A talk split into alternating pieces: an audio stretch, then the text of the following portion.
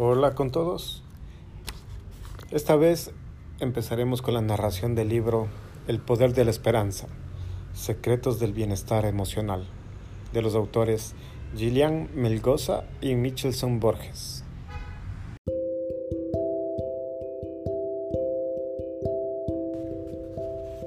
Capítulo 1. La salud también es cosa de su cabeza. El tránsito fue realmente infernal. Después de un día de trabajo tenso con problemas y más problemas que resolver, numerosos mail y llamadas telefónicas que contestar, todo lo que Pablo más quería era llegar a casa, comer algo, hundirse en el sofá y ver cualquier cosa en la televisión. Pero los minutos perdidos en el automóvil se convirtieron en horas. Cuando llegó a casa ya era de noche. Entró por la puerta de la sala, se quitó los zapatos, tiró su maletín en una esquina. Dijo un hola apresurado a su esposa y apenas vio a sus dos hijos, que jugaban en la alfombra. Se dio una ducha caliente, se puso ropa cómoda y se sentó en la mesa para cenar.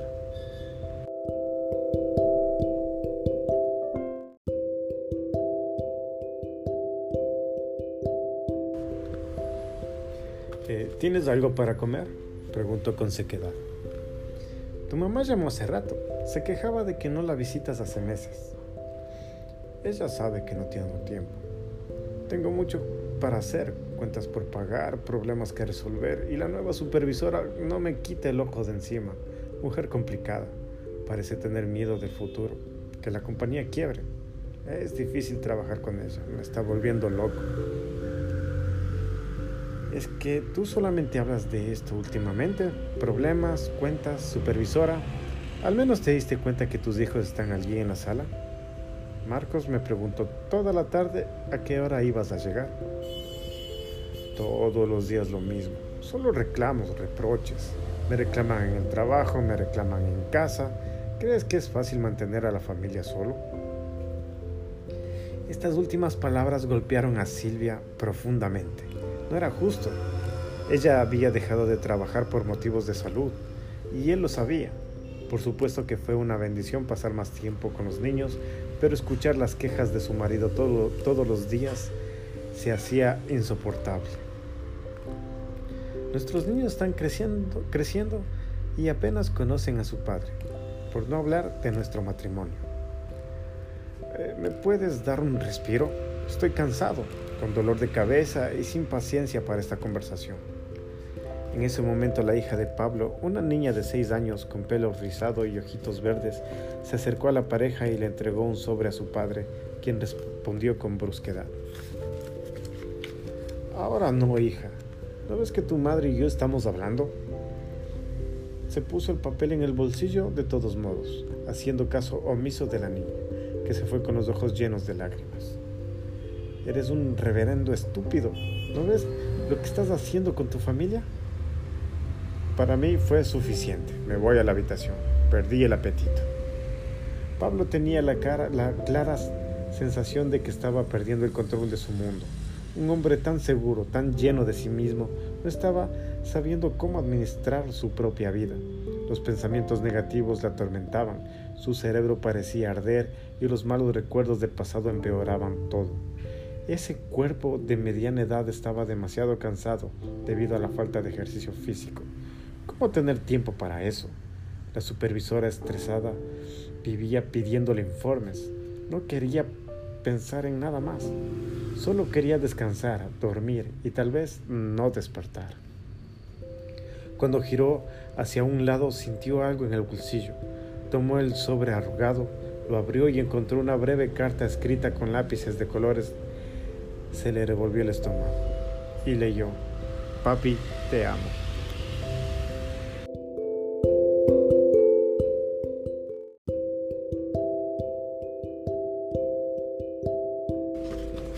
Agujero negro. ¿Quién no se ha sentido como Pablo, aplastado por los compromisos e incapaz de hacer frente a tantas cosas a la vez? ¿Quién no ha querido tirarlo todo y huir a una isla desierta?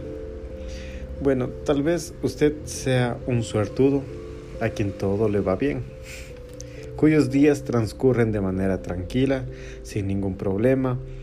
Sin embargo, En este mismo momento, millones de personas sufren los efectos de la ansiedad, el estrés y la depresión, problemas cada vez más comunes en este mundo alocado, exigente y confuso. Hace algún tiempo, una declaración del famoso físico británico Stephen Hawking ganó los medios de comunicación y resonó en todo el mundo.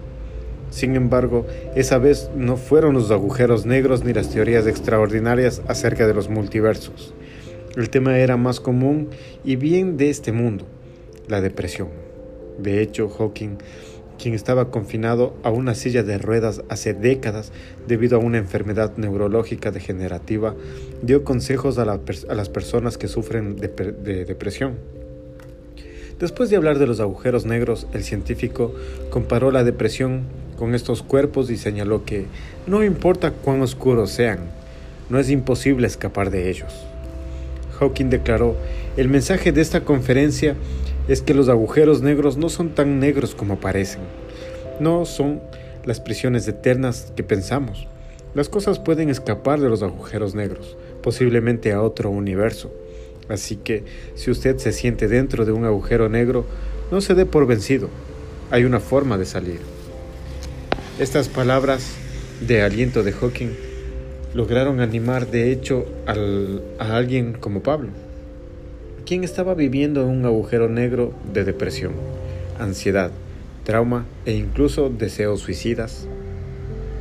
En realidad, hay salida para estos problemas. ¿Hay esperanza? ¿Cómo salir de los agujeros negros que presenta la vida? Siga leyendo este libro y usted se sorprenderá al descubrir que, en verdad, existe una salida a su alcance.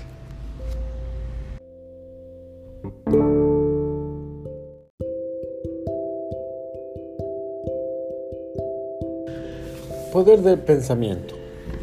Aunque algunos exageran el dicho popular, querer es poder, tiene mucho de verdad. Cada atleta sabe que batir un récord no es el resultado de la simple preparación física, sino también del cultivo de la mente y del pensamiento. Del mismo modo, muchas de las cosas que hacemos, de las emociones que sentimos e incluso de las enfermedades que sufrimos tienen origen en los pensamientos. El entorno, personas, lugares, circunstancias. La personalidad, optimista o pesimista, sospechosa o confiada, habladora o silenciosa, persistente o voluble, etc. Y los recuerdos. Y las experiencias son los, eh, resortes impulsores de nuestros pensamientos. Cada persona puede controlar los pensamientos y dirigir su voluntad para obtener una reacción. Aparte de las reacciones automáticas o las acciones repetidas como una cuestión de hábito, lo que hacemos proviene de los pensamientos que se presentan antes que los actos. Vea estos tres casos. Antes de llegar a la inmobiliaria, Mauricio no pensaba en comprar una propiedad. Sin embargo, el medio ambiente, la cortesía de los vendedores, las hermosas fotos de los departamentos y las facilidades de pago lo animaron a considerar esa posibilidad. Se fue a casa pensativo e imaginó la mudanza a una residencia más grande y más segura, con escuela en el barrio para los niños y el medio de transporte casi a la puerta del edificio. En dos días firmó el contrato. Eloísa. Se fue a tomar un aperitivo con dos antiguas amigas de la universidad.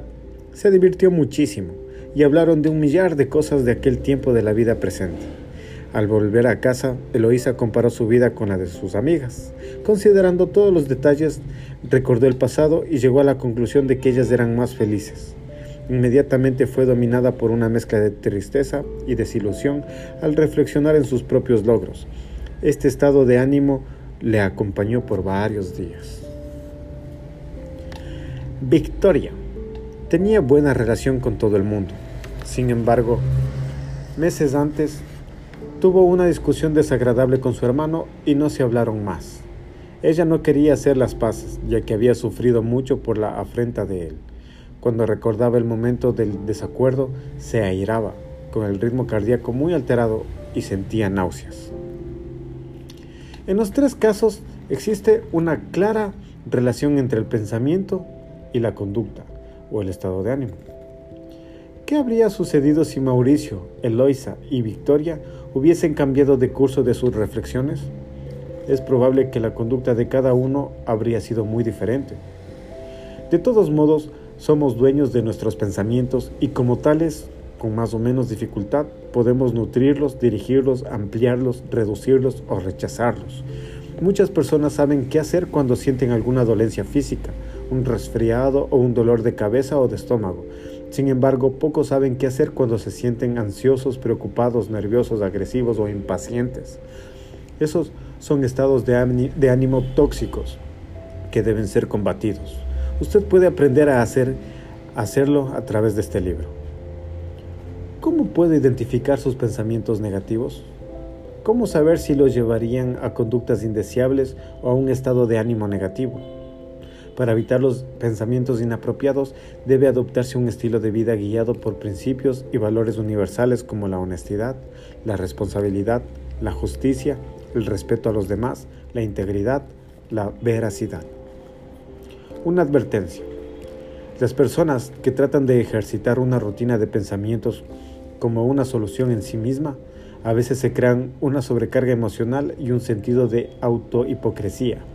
La idea principal es cultivar los buenos valores, como una semilla, y desarrollar un estilo de vida que crezca gradualmente con esa perspectiva. Los que son guiados por estos ideales terminan de manera natural y espontánea, nutriendo pensamientos optimistas y elevadores, como los correspondientes resultados beneficiosos.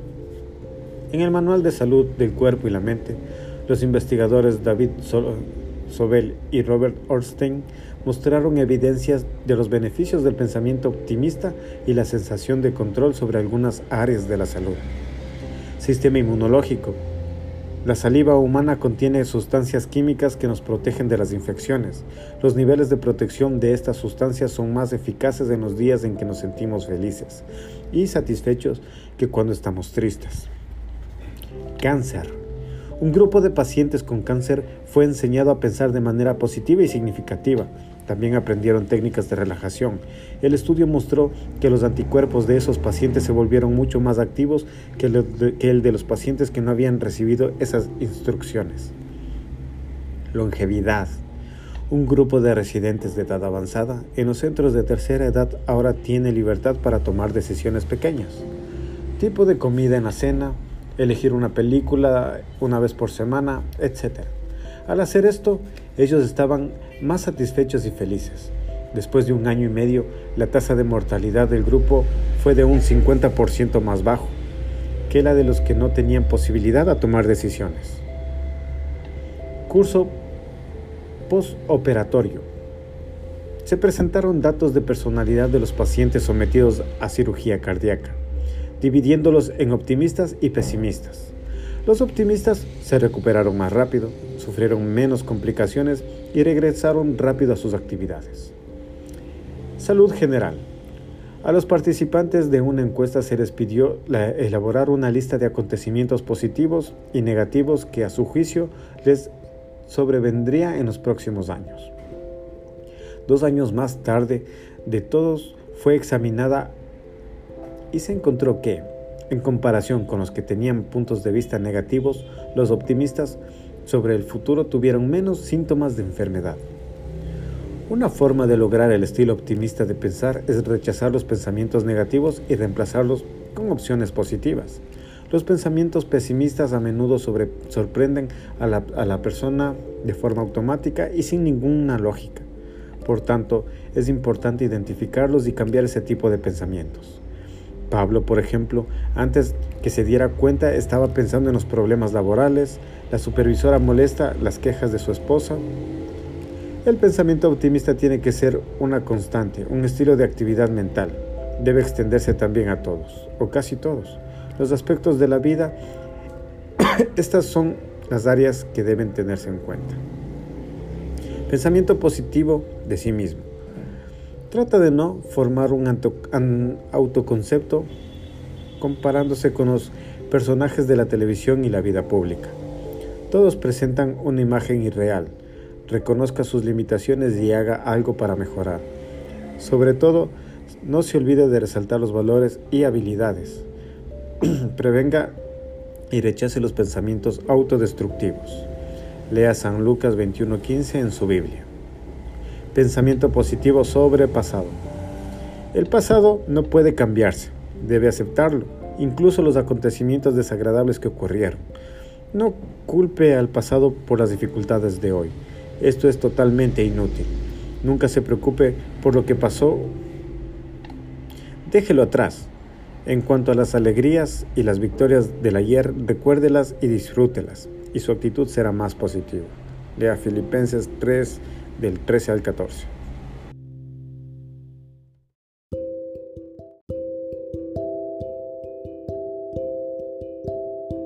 Pensamiento positivo para el futuro. El futuro puede cambiar, su actitud actual afecta el éxito de mañana. Pensar confiadamente y con esperanza en el mañana aumenta la probabilidad de un futuro más feliz. Y si hay algo negativo que pueda ocurrir, haga planes ahora para evitar en lugar de angustiarse. Lea Jeremías 29:11. Pensamiento positivo en relación con el medio ambiente y la gente. Colóquese anteojos de tolerancia y mire a su alrededor. Aunque no todo es perfecto, también hay cosas bellas y experiencias agradables. No juzgue a las personas, sino confíe en ellas y respételas. Disfrute de lo que hacen bien. Trate de entender sus problemas y ayúdelas. Así su actitud le producirá satisfacción. Lea Filipenses 2.3 y Tesalonicenses 5.11.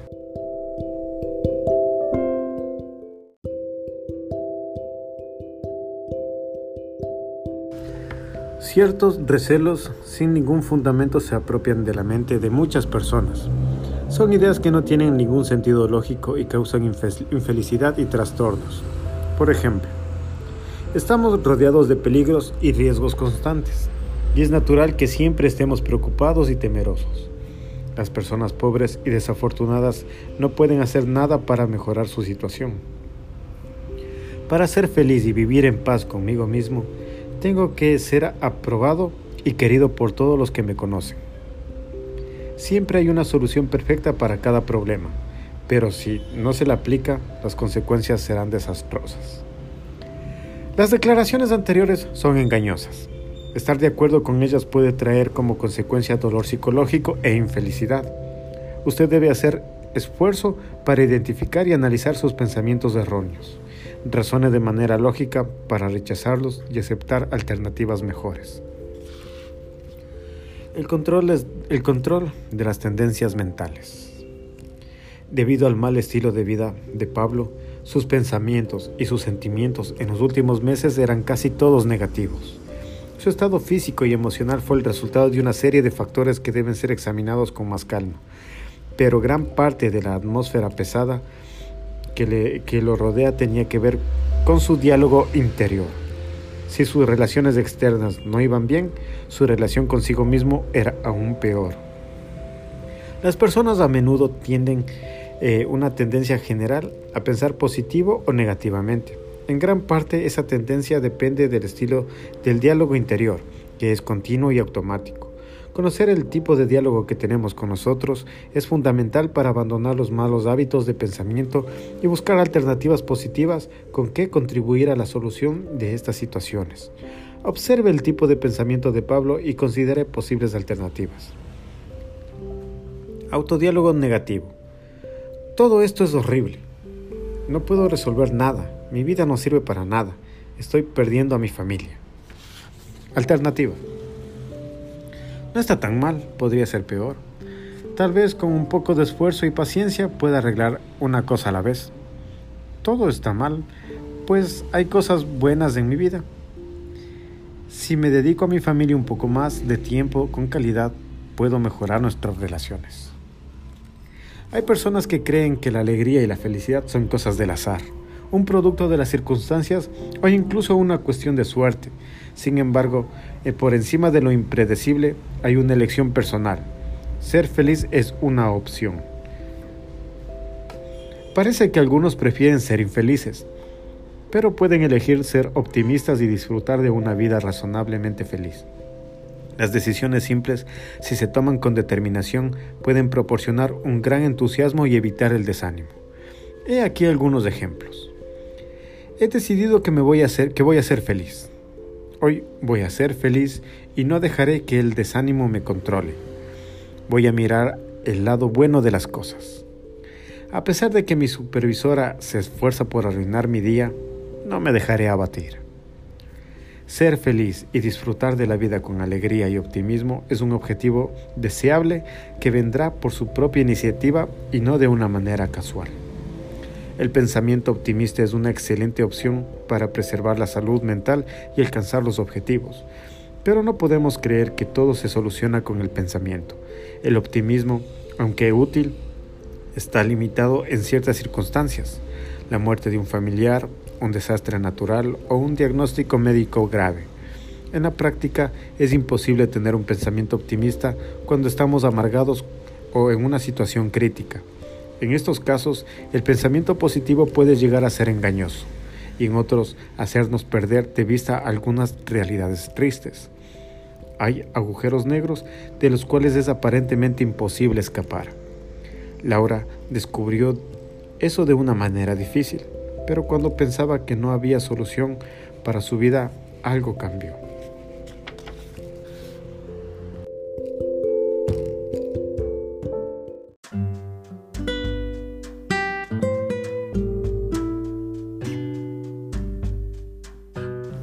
Capítulo 2. Ansiedad. Exceso de futuro.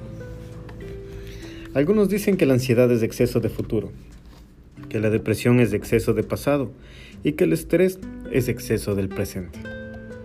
Ahora imagínate a alguien que tiene demasiado de todo esto. Laura era esa persona. Cuando tenía solo 5 años de edad, su padre abandonó a la familia por una mujer mucho más joven que su madre. Se fue y nunca regresó. La madre de Laura tuvo que trabajar duro para sostener y mantener la casa. Como no tenía a nadie a quien recurrir, dejaba a la niña en un vivero mientras se desdoblaba en los dos puestos de trabajo que consiguió con gran dificultad. Laura siempre escuchó a su madre quejarse de la falta de dinero, así que empezó a temer al futuro. Temía que su madre se fuese, como lo había hecho su padre. Tenía miedo de perder la casa, el dormitorio, la vida. No lograba relajarse. Vivía con la sensación de que en cualquier momento iba a ocurrir un desastre. Simplemente no podía controlar los pensamientos negativos. Dos años de una rutina masacrante terminaron cobrando un alto precio. La madre de Laura enfermó gravemente y murió a los pocos meses.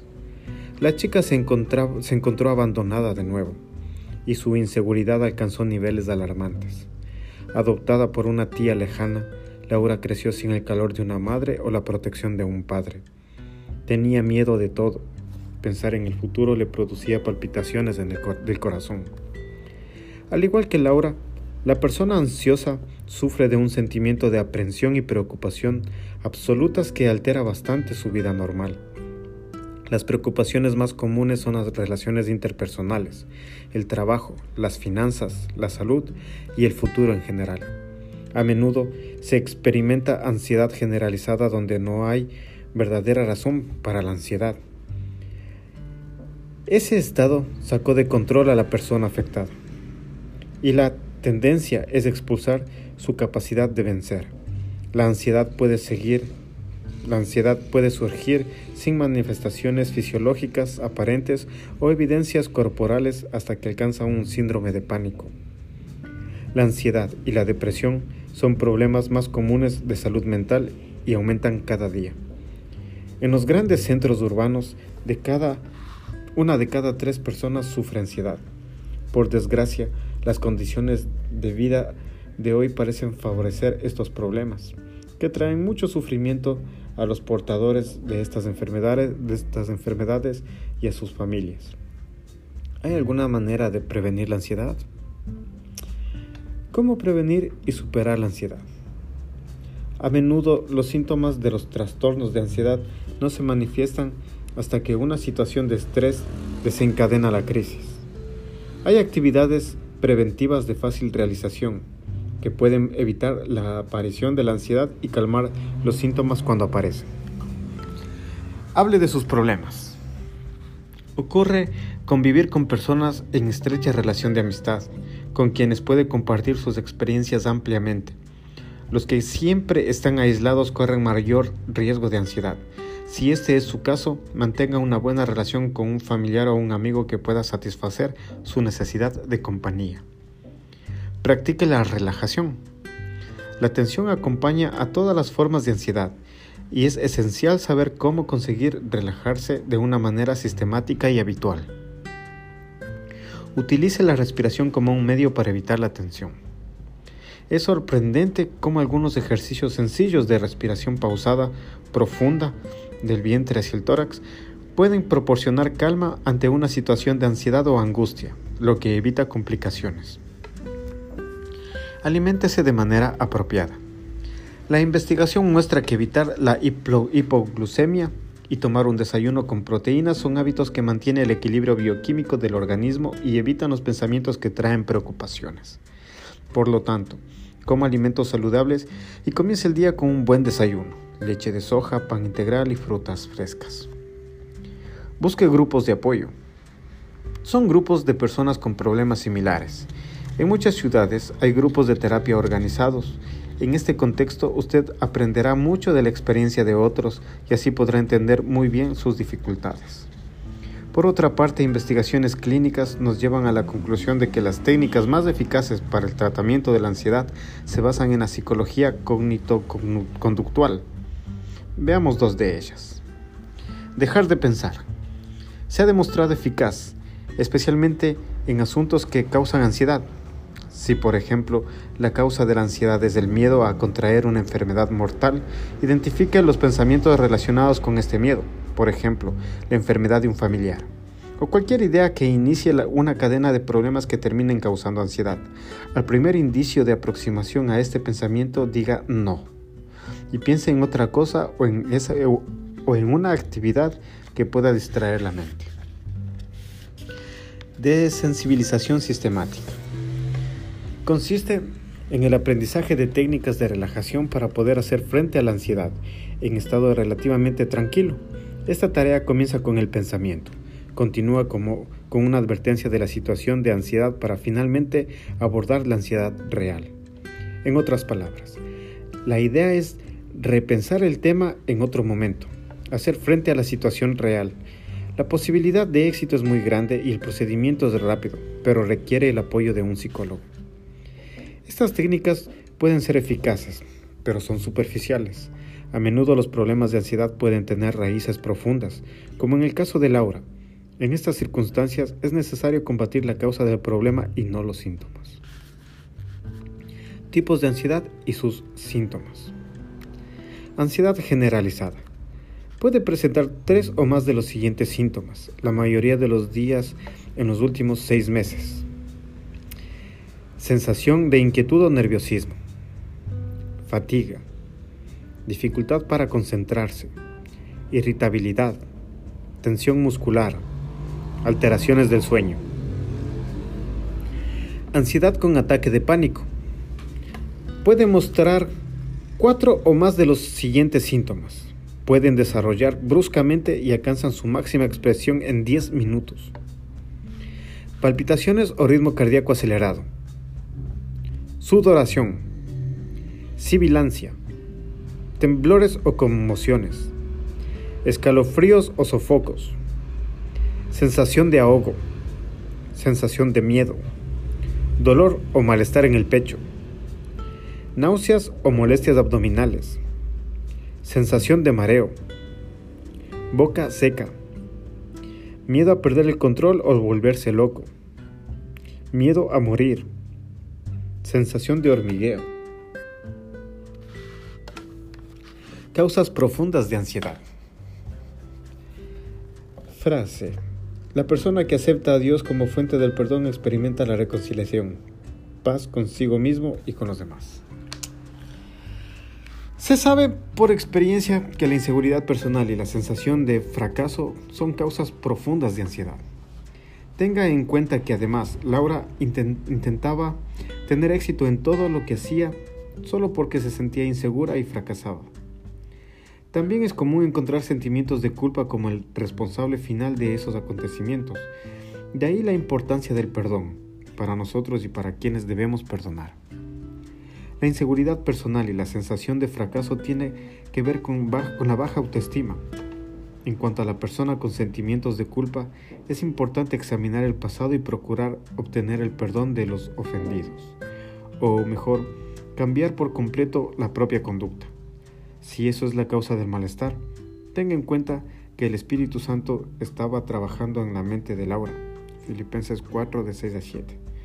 Con el fin de que ella pidiese perdón a quienes había oprimido en el trabajo y perdonar a su padre, quien la abandonó cuando era niña. La persona que acepta a Dios como fuente de perdón obtiene amplio beneficio a través de la oración. Esta es una experiencia de reconciliación que hace olvidar totalmente el pasado y ofrece un nuevo comienzo. Punto de inflexión. La pequeña huérfana Laura creció fue en el tiempo de la escuela secundaria que su vida dio un vuelco. La tía que la crió no creía en Dios y había enseñado a la sobrina que el universo y la vida simplemente habían surgido millones de años atrás. Para Laura, los seres humanos son el resultado de un accidente cósmico, que vinieron a la existencia por una combinación de factores, por pura casualidad. Por supuesto, estas ideas ayudaron a hacer de su vida un sinsentido. Como adolescente, a Laura le gustaba caminar en la playa cerca de su casa. A menudo caminaba hasta la puesta de sol y se tumbaba en la arena para ver las estrellas aparecer en el cielo. La muchacha era inteligente y sabía algo de astronomía y cosmología. En ausencia de familiares y amigos cercanos, los libros le servían a menudo de compañía. Sabía que la existencia del universo depende de las leyes finamente sintonizadas, de parámetros muy precisos, sin los cuales toda la realidad a su alrededor se desintegraría. Mirar el cielo estrellado trajo a su mente la extraña conclusión de que si hay un mecanismo, un reloj, tiene que haber un relojero. Pero si no existe el relojero, si no hay algo o alguien que ha creado todo y administra todo por encima de todos, ¿qué sentido tendría la vida? ¿Qué esperanza habría para el universo? Laura era consciente de acuerdo con su visión naturalista de la total falta de futuro para la vida, ella sabía que si la Tierra no era destruida por una tormenta solar, los seres humanos finalmente la extinguirían con una guerra loca, que al final el universo colapsaría y se aplastaría sobre sí mismo, o se expandiría indefinidamente y consumiría toda la energía, siendo incapaz de mantener a cualquier ser vivo. Vivir sería una ilusión. La mayoría de las personas evita pensar en ello solo porque no quiere vivir de ilusiones. Sin embargo, terminan haciendo exactamente lo que quieren evitar. Viven de ilusiones, de placeres momentáneos, de logros fugaces, de sueños artificiales inventados por la industria del cine, los juegos, los entrenamientos. Lo mejor es hacer caso omiso de la realidad fría mientras viven una consentida realidad ilusoria. Si para, ser feliz necesitaba entrar en ese juego, en esa cueva, eso es lo que haría. Lucharía para tener éxito y ser independiente. El abandono y la muerte no le afectarían porque no viviría para nadie. Sería una buena profesional, ganaría dinero y después, bueno, luego llegaría a su fin. Punto final. Laura progresó económicamente y académicamente, como estaba previsto. Obtuvo un título universitario, una maestría, consiguió un buen trabajo, escaló posiciones en la jerarquía empresarial y se ganó una, una posición envidiable. Pero la ansiedad no desapareció. En el fondo de su mente había un clamor por una razón para vivir. Sin darse cuenta, Laura acabó transfiriendo a sus subordinados toda su ansiedad, su estrés y su frustración. Era extremadamente exigente y a veces incluso injusta. El punto de inflexión en la vida de Laura se produjo cuando conoció a un colega de la empresa que parecía diferente a todas las otras personas que trabajaban allí. Era tranquila, alegre, confiada y siempre tenía una palabra de aliento. Laura estaba intrigada por la fuente de esperanza que parecía brotar de esa chica. Providencialmente, las dos se hicieron amigas.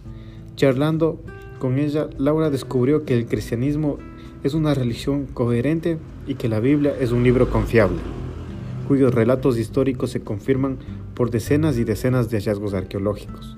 Laura encontró que la creencia creacionista según la cual Dios creó el universo y la vida no es una historia de viejas.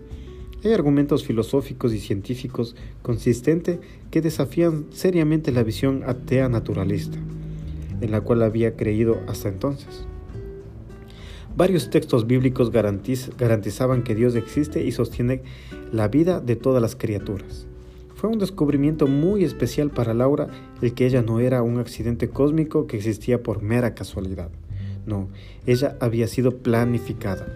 Su vida finalmente tenía un propósito. Ella estaba descubriendo de dónde venía, por qué existía y hacia dónde iba. Pero hubo un descubrimiento aún más liberador para la joven Laura. Al leer algunos libros se dio cuenta de que personajes famosos tales como Sigmund Freud, Lewis, habían tenido problemas con los padres de la infancia y que esta mala relación terminó contaminando su punto de vista acerca de Dios. El resultado fue que ambos se convirtieron en ateos. Sucede que Lewis, en un determinado momento de la vida, tuvo la experiencia de conversión, la cual provoca una verdadera revolución interior cambia corazones, pensamientos y sentimientos. Lewis superó el pasado y perdonó a su padre. Freud, como se sabe, nunca pasó por una experiencia así, continuó ateo, aunque la idea de Dios siempre le incomodaba. Laura vio a estos dos personajes y a tantos otros que atribuían a Dios las cualidades y los defectos de los padres. Para Laura, Dios la había abandonado hace mucho tiempo. Sin embargo, esta percepción no se correspondía con la realidad.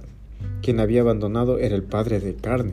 El Padre Celestial siempre había estado a su lado y ella no se había dado cuenta. Esta es una realidad que también se aplica a usted. No importa el mal que le hicieron en la infancia, si sufrió abusos por parte de una persona cercana o fue acosado por alguien. Dios no es persona. Dios nunca nos dará daño. Él es el Padre de amor, solo quiere nuestro bien eterno. Laura finalmente descubrió que Dios existe, que la mala, que la amaba y estaba a su lado. Saber eso le quitó un peso acumulado durante muchos años. Todavía descubriría muchas cosas importantes que ajustarían su enfoque y la colocarían en el camino de la restauración. Sin embargo, en ese momento, el Espíritu Santo de Dios estaba plantado en una semilla en su corazón. Dos ideas que se saldrían de su cabeza tenía que perdonar a su padre personalmente y tratar de otra manera a las personas con quienes convivía y a quienes dirigían el trabajo. La terapia divina estaba surtiendo efecto en su vida. La terapia divina. Laura era la ansiedad en persona.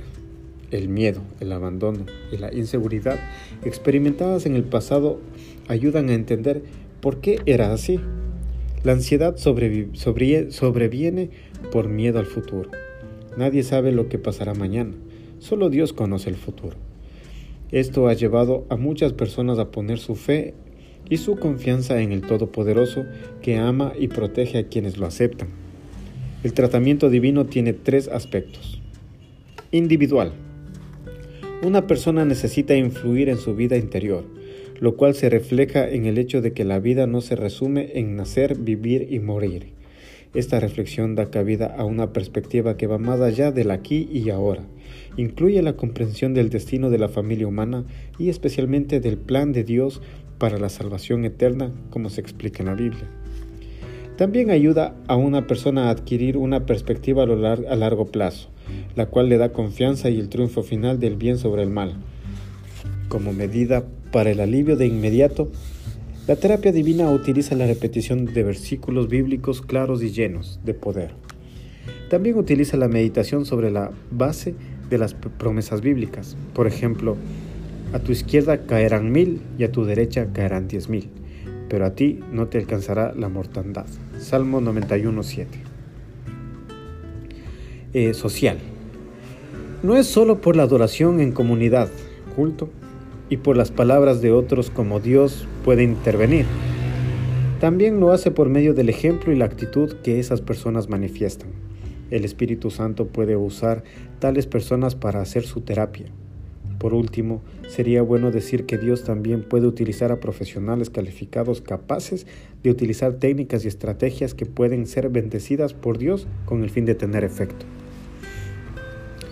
Y divino. El aspecto divino cubre la relación íntima y personal entre el ser humano y Dios. Encuentra su mayor apoyo en la oración. La oración, más que la repetición de un rezo, es hablar con Dios, como un amigo y consejero, hablar de los miedos, las ansiedades, las dudas y los problemas, así como también agradecer al Creador de las cosas buenas de la vida. La oración sincera ha ayudado a muchos a crecer en la fe, lo cual es incompatible con la ansiedad y la incertidumbre. La fe, de hecho, significa confianza en Dios. Cuanto más conocemos a Dios mediante la oración y el estudio de la Biblia, más desarrollamos esa confianza, más se fortalece nuestra fe. Seguridad para el futuro.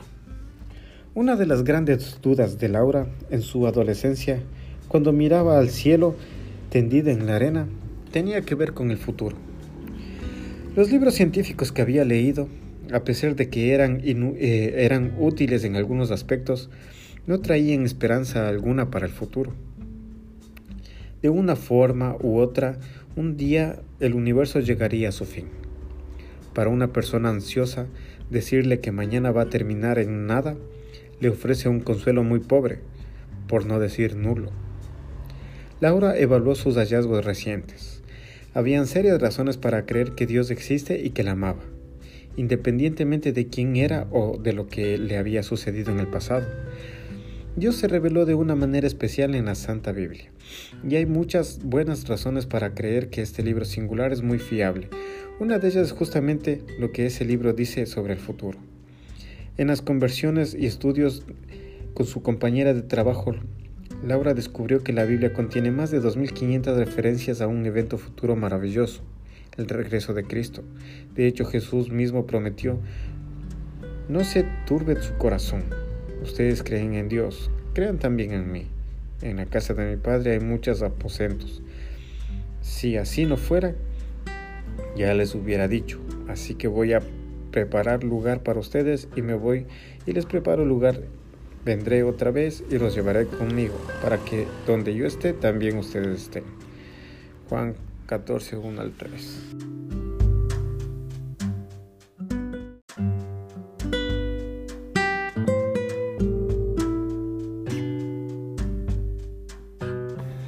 Otra cuestión que dejó aliviada Laura fue la cuestión del infierno eterno en su libro ¿Es el alma inmortal? Robert Leo Odom compara, supongamos por ejemplo que un juez dictará la sentencia de que un hombre culpable de asesinato sea torturado continuamente, día y noche, con agua hirviente y con hierros calentados al rojo vivo, con el fin de mantenerlo sufriendo constantemente agudísimos dolores. ¿Qué dirían los medios de comunicación acerca de esto? ¿Cuál sería la reacción de la gente en general por un castigo de este tipo? ¿Tiene sentido decir que nuestro Creador, que es un Dios de justicia y de amor, podría ser un monstruo de crueldad peor que la mencionada?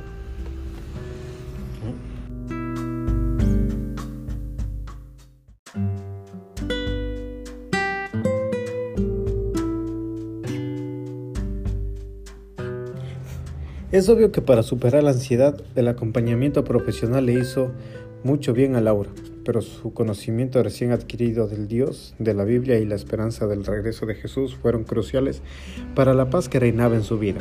Desde entonces no tuvo más miedo al futuro, ya que entendía que Dios se preocupaba y siempre cuidaría de ella, como un buen padre que nunca abandona a sus hijos.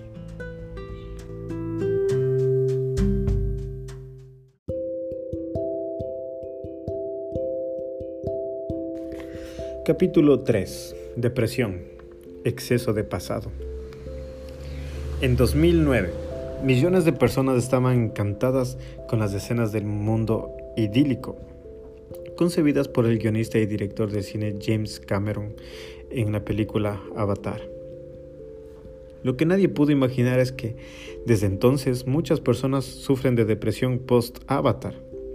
En Internet se crearon sitios donde los fans ventilaban sus lamentos por no vivir en Pandora, un planeta mucho mejor que la Tierra. Algunos incluso pensaron en suicidarse, con la esperanza de renacer en un mundo similar al de la película. Este es un ejemplo más, entre muchos, del poder de la influencia de, un, de los medios, en especial de la producción cinematográfica. La gente quiere huir de la realidad y vivir en el mundo de los sueños. Algunas personas no pasan una semana o incluso un día sin, sumergirse en una película. Hay otros que esperan ansiosamente el siguiente capítulo de la novela o la serie preferida. Otros dejan todo a un lado para no perderse el partido del equipo favorito. ¿Y qué decir de las horas y horas dedicadas a los videojuegos y trivialidades en Internet? Intentan llenar el vacío del alma con alimentos carentes de nutrientes refinados, en los estudios de los que solo piensan en el dinero que recaudarán de quienes están atrapados por sus producciones adictivas. Esta depresión es sintomática. Esto demuestra que la gente está deseando algo, pero no sabe qué. Otros comportamientos que pueden conducir a la depresión e incluso generar pensamientos de suicidio son las relaciones sexuales ocasionales. Una encuesta realizada por la Universidad del Estado de California con 3.900 estudiantes mostró que las personas que tienen relaciones sexuales fuera de un contexto romántico y de compromiso se mostraban más estresados, con problemas de depresión y ansiedad. Los investigadores creen que el estrés es el resultado del remordimiento. Las causas de la depresión varían ampliamente. A veces son difíciles de identificar. Este es un mundo no ideal y extremadamente alejado del propósito del Creador, pero las personas pagan un alto precio por esta inadecuada o incluso, empecinamiento. El hecho es que solo quienes enfrentaron o enfrentan un trastorno, de un trastorno depresivo pueden entender lo que significa perder el sueño sin razón aparente o dormir más de 12 horas seguidas, sin ganas de despertar, llorar mucho sin motivo justificado, no ser capaz de hacer lo que más se quiere, sintiéndose incapaz, inepto, tener malos pensamientos y perder la voluntad de vivir, alimentar el sentimiento de culpa por cosas sin importancia y la sensación de fracaso, vivir encerrado dentro de sí, en medio de las sombras que insiste en perder sobre su cabeza. De hecho, eso significa que ya no viven, solo existen. En esos momentos los pensamientos suicidas no son infrecuentes. La depresión es el alma que prevalece en las consultas psiquiátricas y, de psicología clínica. Pronto, ello podría tomar el segundo lugar entre las causas de enfermedades y discapacidad, solo por detrás de los problemas cardiovasculares, con, con sus correspondientes variaciones. La depresión afecta a niños, jóvenes, adultos, ancianos, hombres, mujeres, personas de todas las clases, ricos y pobres, la Organización Mundial de la Salud estima que hay más de 100 millones de personas con depresión en el mundo. Sufrir un gran dolor, tener una preocupación excesiva o sentirse estresado por el exceso de trabajo no significa necesariamente estar con depresión. Sin embargo, estas alteraciones emocionales pueden ser un comienzo y hay que tener cuidado de que esos estados no se extiendan demasiado. Los síntomas de la depresión son muchos y el diagnóstico no se confirma como tal hasta que varios de ellos aparecen regularmente en dos semanas y al menos uno de los síntomas debe ser la tristeza, o pérdida de interés o placer. Sin embargo, la aparición de un solo síntoma debería servir como una advertencia para tomar las medidas antes de que la solución se vuelva más difícil.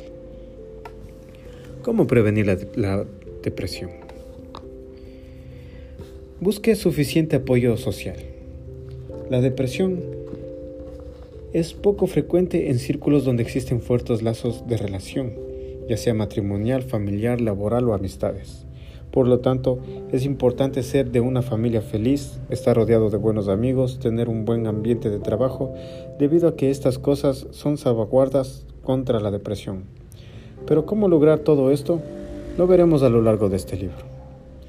Mantengan una vida activa, es sorprendente cómo el estado de ánimo debilitado puede cambiar rápidamente cuando usted participe en algunas actividades.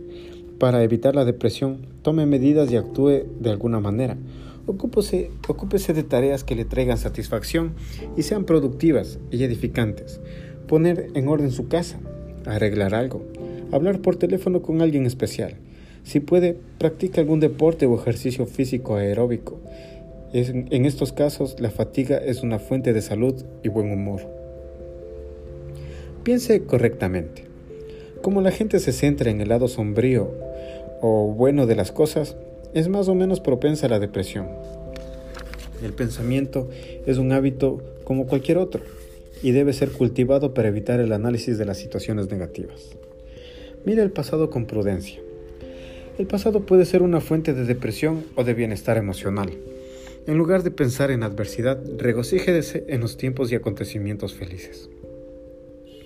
Si hay algún trauma pasado, abuso sexual, desastres naturales, etc., vea a un psicólogo o un psiquiatra que pueden ayudar o ayudarla a diseñar una manera de superar el incidente además de haber causado una vida en desacuerdo con los planes de Dios o por la frustración alimentada con fantasías, la depresión también puede considerarse un exceso de pasado, precisamente el problema de Carlos.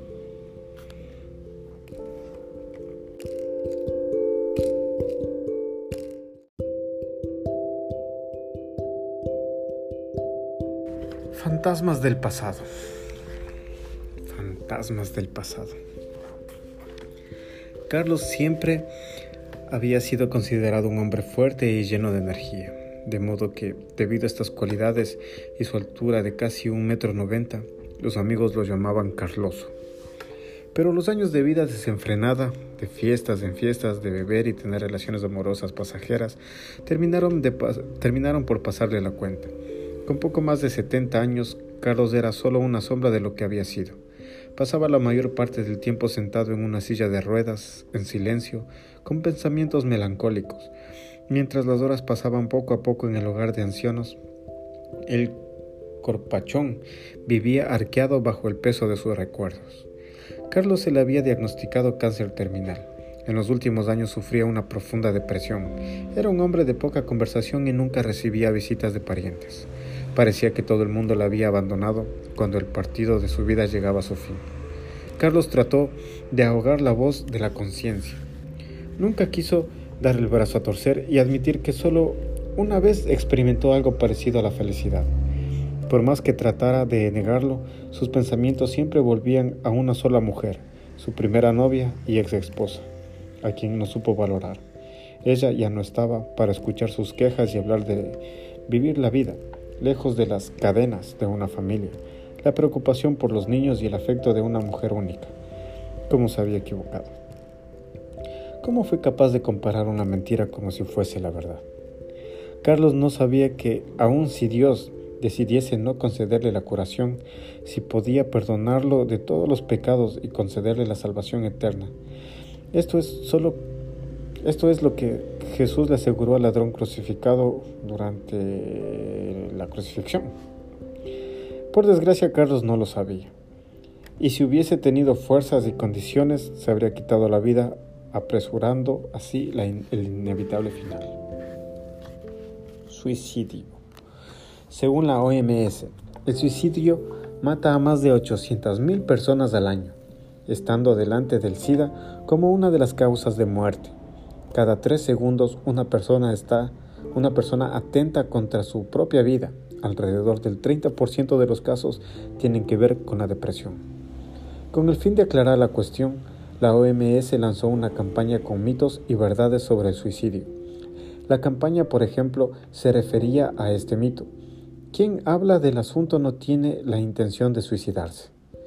Con respecto a este punto, la realidad es que las personas que hablan de suicidio pueden estar buscando ayuda, ya que a menudo sufren ansiedad, depresión y desesperanza.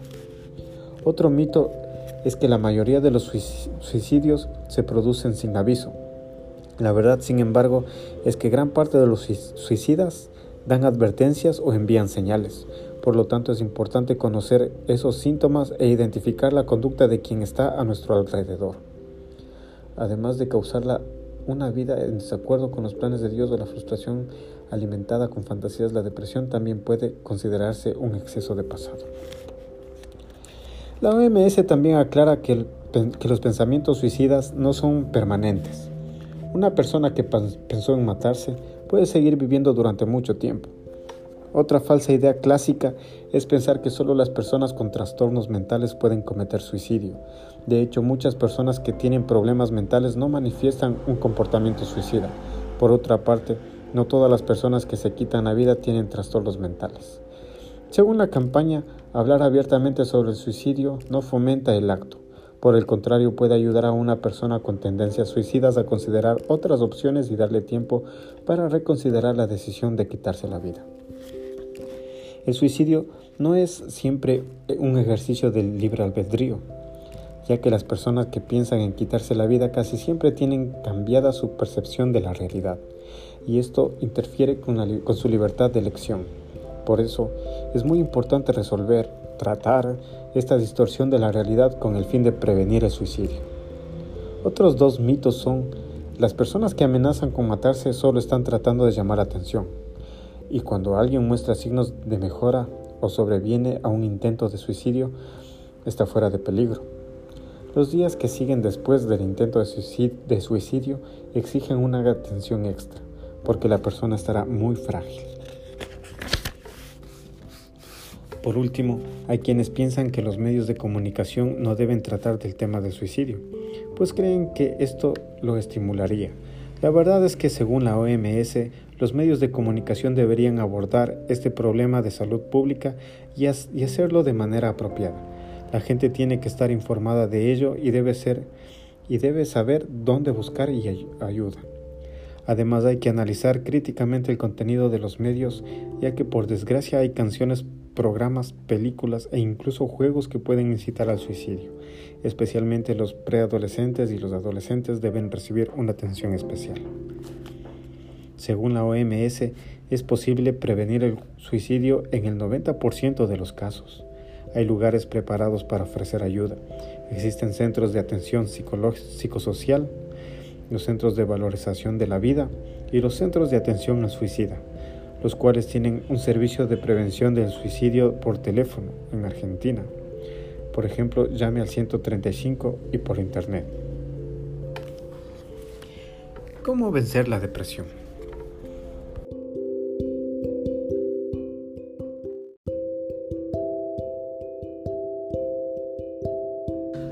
¿Cómo vencer la depresión? El tratamiento de la depresión se realiza de dos maneras por medio de la farmacología y de la psicoterapia.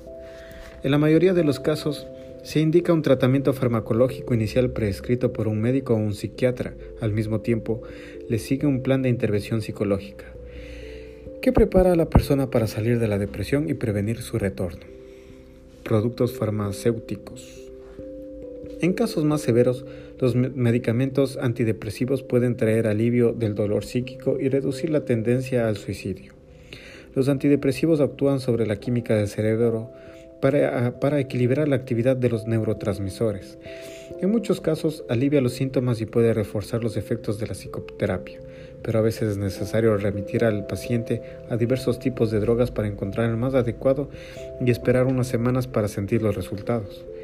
Esto puede tomar hasta cuatro semanas, lo que significa que algunos pacientes abandonan los medicamentos sin supervisión médica, lo que empeora los síntomas.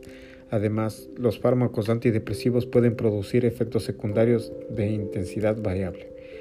La medicación psicotrópica es como una cuña para un reloj que adelanta o atrasa demasiado. El gran problema es que no actúa en el engranaje defectuoso, pero sí la velocidad con la que funciona el reloj. Para la misma razón, a pesar de tener efectos placenteros, el fármaco antidepresivo puede llevar a ser ineficaz e incluso peligroso si se utiliza incorrectamente. Aquí viene uno de los principales problemas de la vida actual. La gente no quiere hacer algo para tratar la depresión que implique un cambio de hábitos y actitudes. Prefiere estar limitada a una píldora. Esto crea una situación en la que la droga en sí, sin una, sin una perspectiva correcta, puede dar una falsa sensación de mejoría. Y por ejemplo, la persona tiene una tendencia al trastorno bipolar, manía, depresión. El medicamento equivocado puede exacerbar los periodos de manía, sin que sea necesario expulsar todo lo que está haciendo mal. Rutina diaria. La elaboración de un programa de actividades es una de las estrategias más comunes utilizadas por los psicólogos. Es como una agenda que el paciente tendrá que cumplir durante varias semanas. El psicólogo hace una elaboración con la ayuda del paciente y la familia para ponerlo en práctica. En práctica. El paciente se toma el tiempo necesario y adquiere nuevas normas de conducta para prevenir una recaída. Un buen programa de actividades tiene que tener una cuenta en cuenta los siguientes principios. Elegir las actividades más divertidas y evitar, sobre todo al principio, las que se consideran demasiado difíciles. Buscar actividades con un componente social. Por ejemplo, es preferible una reunión con amigos a ver una película donde el paciente está solo. Si es posible, no interrumpir el trabajo habitual, sino conservar el empleo o los estudios, pero reducir el tiempo y la intensidad. En la mayoría de los casos, la ocupación manual está bien aceptada, por ejemplo, la carpintería, la jardinería o la costura. Incluir el ejercicio físico siempre que lo permita la salud del paciente. El equilibrio químico y hormonal producido por los fármacos también puede lograrse o complementarse con el deporte y la actividad física. La agenda del programa de actividades debe ser tan detallada como sea posible. Por ejemplo, la ocupación de 8 a 8.30 de la mañana o de 8.30 a 9 de la mañana, etc. Forma de pensar. Cada día se da mayor importancia a los pensamientos en el tratamiento de la depresión. Uno de los objetivos más deseados es ayudar a la persona a ver las cosas de una manera correcta y equilibrada. Lo que los que sufren depresión tienden a tener metas y expectativas poco realistas. Un hombre se deprimió porque a los 50 años no consiguió ser exitoso en los negocios. Destacar las faltas personales y minimizar los logros. Una joven mujer gana un concurso literario y cuando sus amigos la felicitan insiste en que se han presentado pocos trabajos o que le dieron el premio por compasión. Compararse con los demás y sentirse inferior. Una mujer asiste a una reunión de antiguos alumnos de su escuela y regresa deprimida porque considera los logros de sus compañeros muy superiores a los suyos. Un tratamiento exitoso incluye la reestructuración del pensamiento, pues la depresión fortalece los pensamientos negativos sobre uno mismo. El medio ambiente y el futuro, por lo tanto, eh, por lo tanto, evite todos los pensamientos de inferioridad y autocompasión. Piense que gran parte de su éxito depende de lo que se propone hacer y de que usted posee cualidades y capacidades de gran valor. Al evaluar el entorno, no se centre en las imperfecciones y los peligros, sino en las cosas bellas de la vida y de los acontecimientos agradables. Ciertamente hay muchas cosas buenas en las cuales pensar, y si hay cosas negativas, debe hacer algo para soportarlas en lugar de quedarse lloriqueando. En cuanto al futuro, si alguien puede cambiarlo, es solo usted. Decida va, es solo usted. Decida que va a ser feliz y lo será. Repita, decide ser feliz y abandone todo pensamiento contrario desde el principio. Apoyo familiar. El tratamiento profesional hace mucho si la familia proporciona apoyo al deprimido. Es de vital importancia que si el cónyuge, el hijo u otro miembro de la familia sufre depresión, el, el problema sea tomado en serio. Estas pautas pueden ayudar. Escucharlo con atención y simpatía, ya que esto en sí mismo produce un efecto terapéutico. Nunca censure a la persona, sino trátele con calma y de forma natural. Ayuda a su familia a mantenerse ocupada. Viajes, entretenimientos, pequeños trabajos, etc. son importantes en este proceso. Anime a la persona a nutrir la esperanza de que va a salir de la depresión con dignidad. Apoya el tratamiento médico teniendo en cuenta la importancia de que el paciente tome los medicamentos. También evite transmitir preguntas como ¿para qué sirven estas pastillas? ¿O por qué tienes que ir a un psiquiatra? ¿Estás loco? Si tienes preguntas sobre el tratamiento, hable con el médico y no con el paciente. Usted puede esperar una gran angustia, especialmente si la persona empeora y comienza a decir que no vale la pena vivir y que le gustaría morir. Vigile que, que ella se alimente adecuadamente y que no beba alcohol. Hacer algo por los demás. El deprimido puede prestar ayuda a los demás. Esto da nuevo ánimo y tiene resultados terapéuticos. Experimente cuidar al hijo de un amigo, hacerle las compras a una persona mayor, visitar a alguien en el hospital o hacer pequeños trabajos voluntarios. Al hacerlo, se olvidará de su propio sufrimiento y se dará cuenta de que hay personas con más necesidades. Ayudar a otros en una manera de ayudarse es una manera de ayudarse a sí mismo. Mirar hacia el futuro con esperanza. Si tiene síntomas de depresión, necesita comprender que el futuro no está a merced de las circunstancias. Aléjese de todos los sentimientos de desesperación y fracaso. Para Everton Padilla Gómez, cardiólogo del Instituto del Corazón del Hospital de Clínicas de la Facultad de Medicina de la Universidad de San Paulo, INCOR, y director del estudio Adviento, más sobre este proyecto en el capítulo 9. Estar deprimido es como usar anteojos oscuros al atardecer mientras conduce por una carretera. En un momento dado, la persona tendrá la impresión de que es de noche y de que su visión de la carretera está más eh, obstaculizada por la oscuridad. Pero si ella se saca sus gafas de sol, verá que de hecho todavía hay claridad en la pista. Literalmente el médico dice, el depresivo no pierde contacto con la realidad, pero la ve con tonos más oscuros. Él ve bajo una óptica mucho más pesimista que la mayoría de la gente.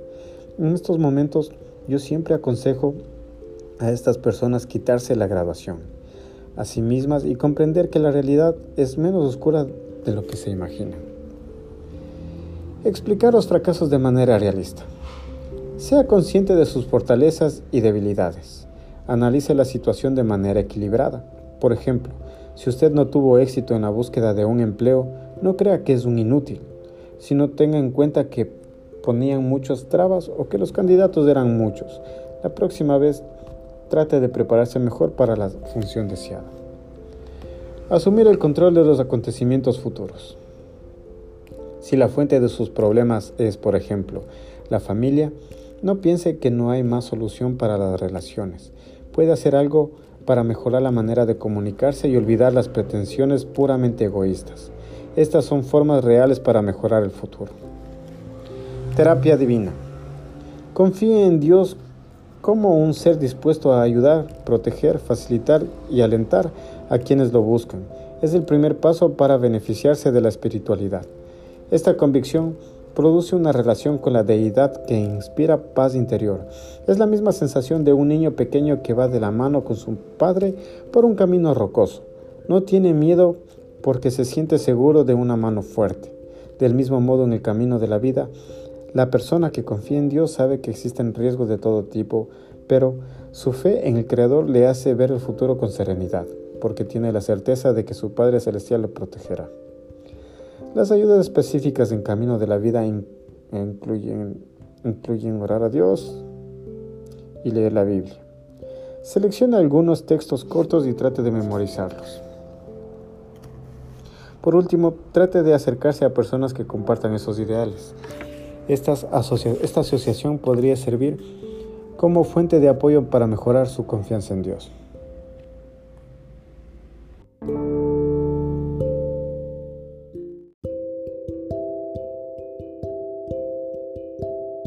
Si a menudo se aísla y piensa demasiado en su angustia, cambie de actitud o se acercará rápidamente a la depresión.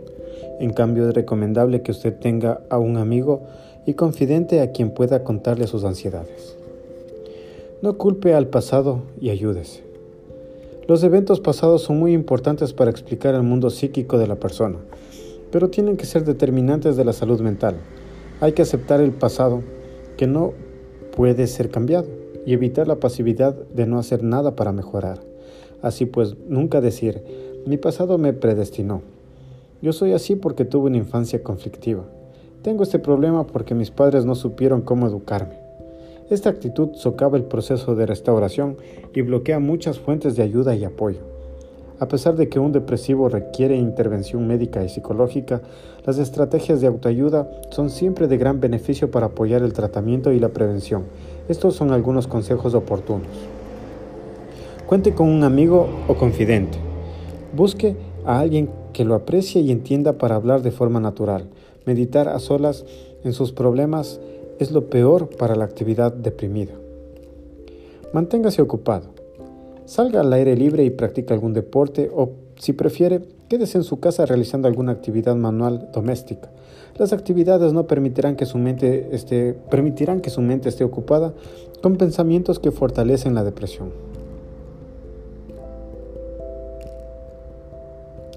Elimine completamente el alcohol. Es costumbre general ahogar las penas en alcohol, pero no se engañe.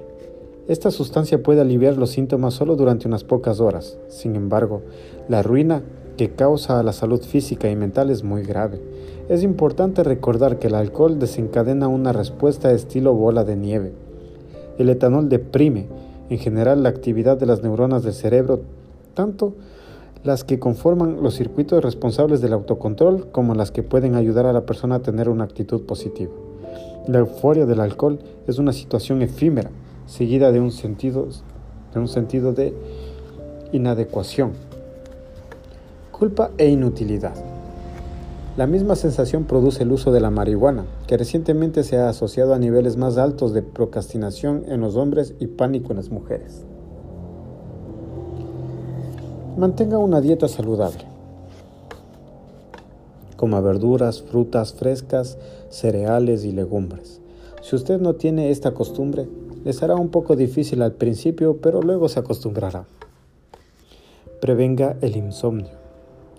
Haga ejercicio físico, coma una cena liviana y evite los pensamientos que le causan preocupación. Si alguna vez tiene problemas para dormir, no sea impaciente. Instálese en un sofá y lea un libro o escuche la radio hasta que pueda dormir. Piense en buenas cosas. Concéntrese en lo que provoca satisfacción y tenga la certeza de que toda calamidad tendrá su final. Además, tenemos muchas cosas que agradecer. Estas deben ser el motivo de nuestro frecuente recuerdo. Tenga una actitud de esperanza. La esperanza es una necesidad humana, sin ella surgen la duda, el miedo y la ansiedad factores relacionados con la depresión. Quien tiene esperanza en el futuro y sostiene una relación con Dios, quien es paternal y cariñoso, tiene un arma poderosa contra la depresión.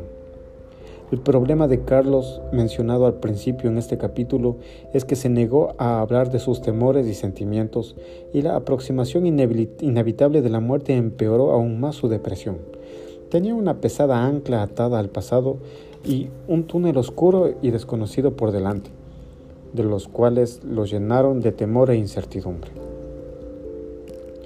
Durante la muerte, como los fans de Avatar, Carlos descubrió con tristeza que Pandora no existe. Perdió miserablemente todas las oportunidades para vivir feliz en el mundo real. Su esposa había muerto hace muchos años y su hija no quería verlo en absoluto. Su fin era inevitable y ni siquiera tenía el consuelo de la fe que garantiza el perdón divino y la esperanza de la vida eterna con Cristo. Oh, si Carlos supiera lo que Laura había aprendido acerca de la vida después de la muerte, al menos podría aferrarse a esa esperanza. Sí, porque la Biblia, para describir la muerte de los salvados, siempre lo hace con tintes de esperanza. De hecho, el último enemigo con el que ser humano se enfrenta en la vida es la muerte. Nadie puede escapar a ella. Tal vez por eso existe una gran preocupación por el tema. Hay muchas teorías acerca de lo que sucede a las personas después de la muerte. ¿Dónde están los que mueren? ¿Ellos saben algo acerca de nosotros? ¿Es posible mantenerse en contacto con los muertos? Jesús, quien murió y resucitó, es el único autorizado para hablar sobre el tema y lo hizo en la Biblia.